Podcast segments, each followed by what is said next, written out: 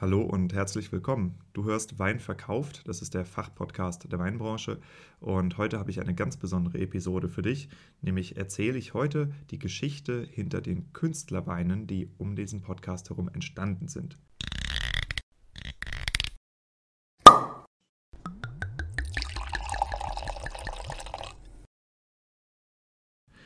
Die Künstlerbeine, das ist ein Projekt, wo ich einen Jungwinzer, nämlich den Nikolaus Weber und verschiedene Techno-Artists zusammengebracht habe und wir gemeinsam einen Wein hergestellt haben. Diese Künstler, das sind Alma Linda, Isa Beaufort, Akut, Matt Motor Michael und Martha von Straten.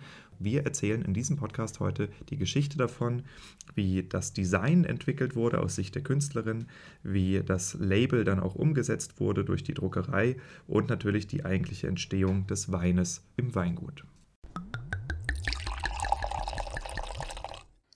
Alma Linda, das ist dein Künstlername und äh, dieser Name steht auch sehr, sehr groß auf einer Weinflasche mit einer, wenn ich es richtig interpretiere, kosmischen Vulva. Ich bin mir nicht ganz sicher, was es sein soll.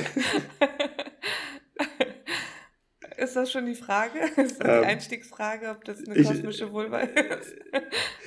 Es, es, war das Erste, was mir äh, die andere Künstlerin Martha von Straten dazu gesagt hat und ich finde, es passt sehr gut. Deshalb, ja, es ist die Einstiegsfrage. Ja, also ähm, ja, für die, die, ähm, die nicht wissen, worum es hier geht, ich wurde von Diego eingeladen, Teil dieses Weinprojekts zu sein, sowohl in der Organisation als auch als Künstlerin. Und ich durfte mir mein eigenes Weinetikett erstellen.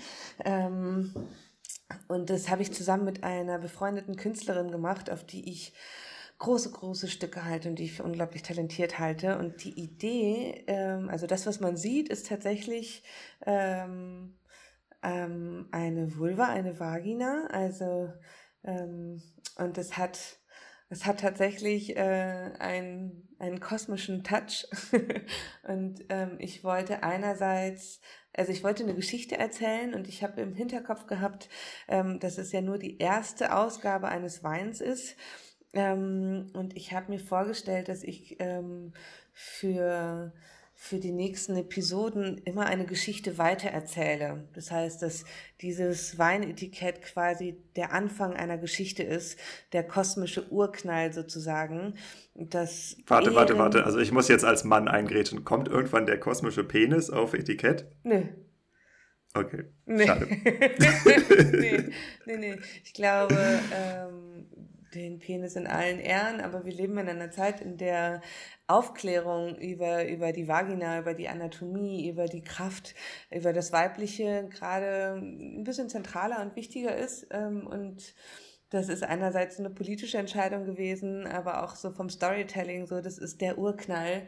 Und ich fand die Idee total schön, weil, also meine Idee mhm. ist, ähm, dass jede Flasche auch eine eigene Geschichte erzählt und die Geschichte ähm, in der nächsten Flasche aufgegriffen wird. Das heißt, in der nächsten Flasche, ähm, in, der, in der positiven Hoffnung, dass es noch viele weitere geben wird, wird ein Stück dieses Universums quasi aufgreifen im Etikett und wird dann eine Geschichte weitererzählen.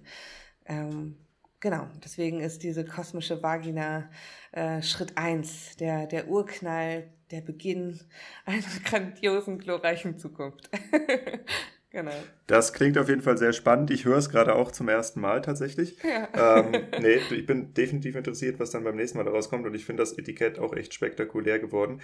Ähm, Vielleicht fangen wir mal an, dass wir jetzt einfach äh, noch ein bisschen über das Design reden. Und zwar ähm, die Designerin, die das gemacht hat. Wer ist das und wo kann man sich die Arbeit von ihr angucken, wenn einen das hier anspricht? Ja, also der Name der, äh, der Designerin bzw. der Künstlerin, sie ist eigentlich eher Künstlerin als Designerin.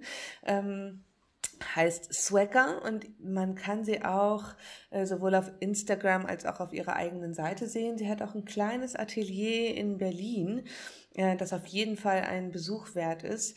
Und sie ist eine herausragende äh, Künstlerin, die ähm, ja, dessen Thema schon, schon Feminismus und Diversität ist, ähm, die ein unglaubliches Gespür für Situationen hat, ähm, die auch ganz viel fürs Missy-Magazin schon gemacht hat, die auch Veröffentlichungen in der Taz hat, also hat in unterschiedlichen Magazinen gerade, äh, bekommt sie sehr viel Aufmerksamkeit für ihre Arbeit und ich liebe ihre Kunst. Und wir haben uns vor ähm, vor ein paar Jahren auf der Liebe Bar kennengelernt. Das ist ein kleines Kollektiv, in dem ich bin. Liebe ist ein Mischgetränk und ähm, da spiele ich immer Love Songs und sie kam irgendwann dazu und hat die Menschen gemalt und mit so einem grandiosen Auge ähm, da haben wir uns angefreundet und als es dann darum ging, die Etiketten für den Wein zu machen, wusste ich, ich will es nur mit ihr. hm, genau. hm. Ja, verstehe. Das ist, ist eine coole Sache und äh, es ist wirklich auch echt ein sehr, sehr außergewöhnliches Etikett, muss man mal sagen. Also für die Leute, die sich das noch nicht angeguckt haben, ich weiß ja nicht, ob hier nur Leute zuhören, die das Etikett auch vor sich haben. Äh, es lohnt sich, das mal zu sehen. ähm, erzähl doch mal ein bisschen, wie der Kreativprozess aussah. Also die Idee hinter dem Etikett und äh, das Entstehen des Etiketts, weil das finde ich immer sehr, sehr spannend, wie Dinge dann zum Ex zu existieren beginnen. Ja, tatsächlich hat mich der Wein dazu inspiriert. Wir hatten ja das Weintasting gemacht und ich habe mich ja für diesen Schieferstein Riesling entschieden und ich weiß noch, ähm, dass sehr viel erzählt wurde über den Wein und ich musste mir vorstellen, ähm, wie das Wasser über die Gesteinsschichten sickert und quasi auch viel mit dem Ursprung der Welt zu tun hat, beziehungsweise haben sich ganz viele Bilder in mir aufgetan. Und du hast es damals ganz wunderschön erzählt, so wie der Prozess ist vom, vom Wasser, wie er durch die Gesteine sickert, wie er dann quasi von den Reben aufgenommen wird und in die Weintraube. Und dieses holistische Bild, also das, was dieser Kreislauf, das, was Leben bedeutet, das hat mich total inspiriert. Und ähm, und wollte das einerseits musikalisch aufgreifen. Äh, da war aber Hanna, also Martha van Straten, auch ganz schnell dran und, ähm, und ich fand das aber trotzdem so ein starkes Bild, dass ich das irgendwie als Element aufgreifen wollte. Und die Idee hat sich so, zumindest was das Visuelle betrifft, ein bisschen gewandelt, weil ursprünglich wollte ich Gesteinsschichten abstrakt abbilden und dazwischen irgendwie ähm, eine Vulva erkennen lassen. Ähm, aber dann sind wir beim Reden ähm, auf die Idee gekommen, dass ich mir das eigentlich wünschen würde als ähm, der Anfang einer Geschichte, ähm, die dann Flasche für Flasche weitererzählt wird, auch mit den Menschen zusammen, weil mir dieses Dialogische total wichtig war, dieses Storytelling, ähm, weil ja Wein auch für mich immer Storytelling ist. Ich trinke selten einfach nur Wein, weil es mir langweilig ist, sondern immer, weil es in einem besonderen Moment man sich eine besondere Flasche Wein aufmacht und die ist natürlich auch immer verantwortlich für eine besondere Geschichte, die in dem Moment gestrickt wird. Und genau, deswegen war es mir so wichtig, dieses Design ähm, in dieser Anlehnung daran zu machen. Mhm. Wenn du dir jetzt vorstellst, dass gerade ein Mensch, also sei es ein Männchen oder ein Weibchen oder irgendwas dazwischen, ähm, gerade diese Flasche in der Hand hält oder mhm. vielleicht sogar schon einen Wein davon im Glas hat und dieses Etikett äh, nun anguckt und mhm. du solltest das Wort an diesen Menschen richten. Was möchtest du ihm oder ihr mitgeben? Ganz viel Liebe. Ich habe mir tatsächlich sehr viel Zeit genommen dafür mit den Etiketts. Wir hatten ja einerseits so eine kleine Runde, wo wir alle zusammensaßen und die Etiketts unterschrieben haben. Und mir war es wichtig, dass der Mensch, der diese Flasche in der Hand hält, etwas von dem fühlen kann, was mir in meiner Kunst total wichtig ist, nämlich bedingungslose Liebe. Und das steckt da auf jeden Fall drin. Ich habe auf jedes Etikett etwas anderes geschrieben. Zum Teil sind da Songs drin, die auch Teil des Podcasts sind, das ich auf Spotify veröffentlichen werde für dich. Zum Teil sind aber kleine Begegnungsspiele drin. Also dann schreibe ich zum Beispiel auf der 150. Flasche dass die mit der Nummer 22 von meiner Flasche nochmal Kontakt aufnehmen soll. Ich habe aber auch mit den Künstlerinnen, die da waren, also mit Isa Beaufort, Martha van Straten, Akut und Matt Mortar Michael, habe ich auch darum gebeten, dass, dass ich jeweils auf einer Flasche wir quasi so ein Cross-Ding haben, um einfach Begegnungen zu schaffen, um, um ein Wunder passieren zu lassen. Und deswegen steht auch manchmal ein Hashtag Magicalesque. Das ist ein Wort, das ich mir ausgedacht habe, weil ich mir wünschen würde, dass man angestiftet wird, Wunder zu erleben und vielleicht auch Wunder weiterzuschenken. Das ist eine hervorragende Idee und äh, ich wünsche dir, wer auch immer du bist, viel Spaß mit diesem Wein und auch viel Spaß mit dem Etikett. Und wir würden uns sehr freuen, wenn du den Hashtag benutzt oder wenn du uns dann auch mal verlinkst. Ähm, du findest mich unter @weinverkauf bei Instagram und die Alma Linda Unter? Unter Alma-Linda-Musiker. Ganz genau. Und ich wünsche dir jetzt viel Spaß mit dem Wein. Bis bald. Als nächstes hörst du einen Ausschnitt mit Marius Krause. Er ist der Inhaber von etikettensprint.de und das ist die Druckerei, die an diesem Projekt beteiligt ist und uns geholfen hat, jedem Etikett noch einen individuellen Touch zu verpassen.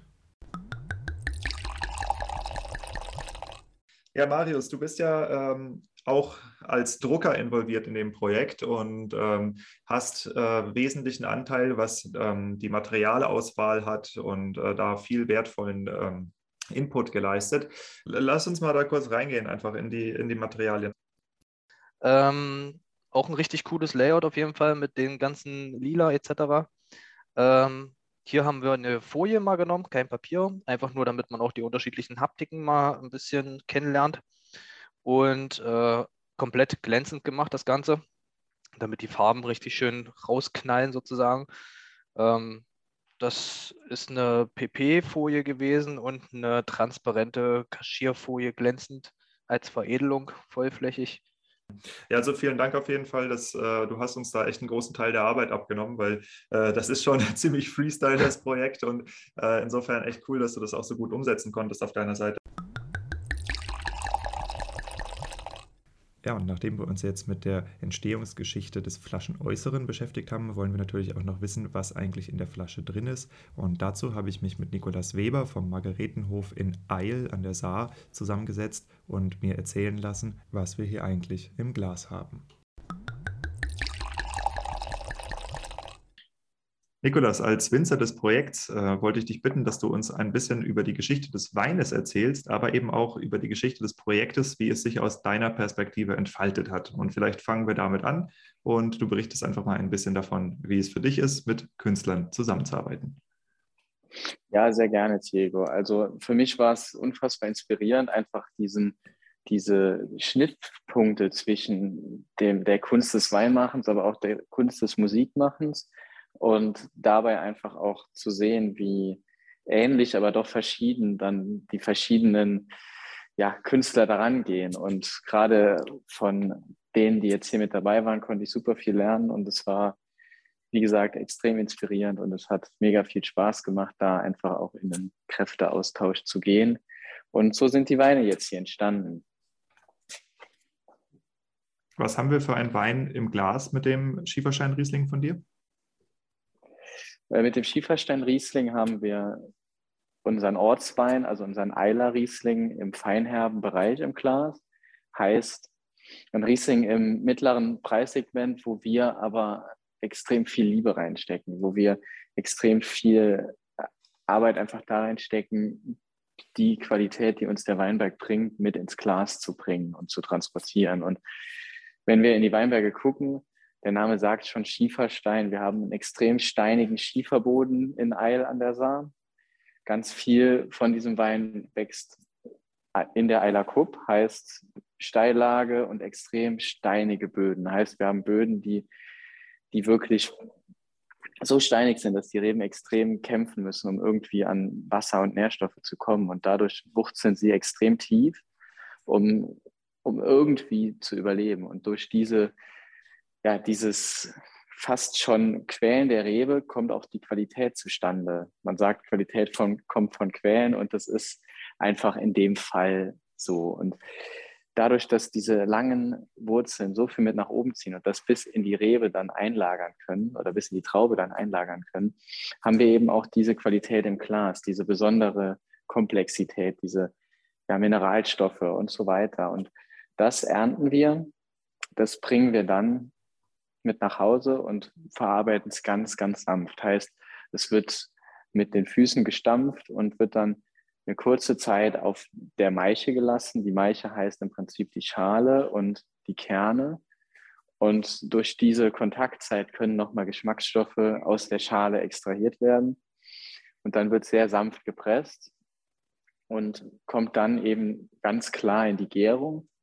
Und über diese Gärung entstehen dann extrem viele Aromen, die sehr langsam vonstatten geht, die sehr gezügelt vonstatten geht, um diese Aromen dann auch zu konservieren und dann in die Flasche zu bringen und dann später bei euch ins Glas. Und das macht einfach einen hochwertigen Saarriesling aus, dass er eine schöne, ein schönes Spiel aus Fruchtaromen, aus Säure, aus Süße hat.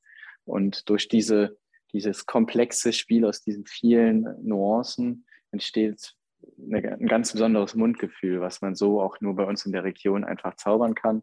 Und davon dürft ihr euch jetzt auch selbst überzeugen. Als du das Design von der Alma Linda gesehen hast, also diese äh, kosmisch angehauchte Vulva, was hast du da gedacht? Ja, gute Frage, Diego. Also ich war vor allem am Anfang überrascht und ja, verwundert, dass man sich sowas äh, ja auch eigentlich traut. Aber auf der anderen Seite fand ich es dann extrem cool, weil es einfach so ja, eine gewisse Freiheit verkörpert und es einfach auch ja, zu Künstlerin passt und irgendwie finde ich es eine echt coole Sache und habe es jetzt auch mal auf der Flasche gesehen und es wirkt noch besser, als ich gedacht habe auf der Flasche und dementsprechend ist es mein Statement und lasst es euch schmecken.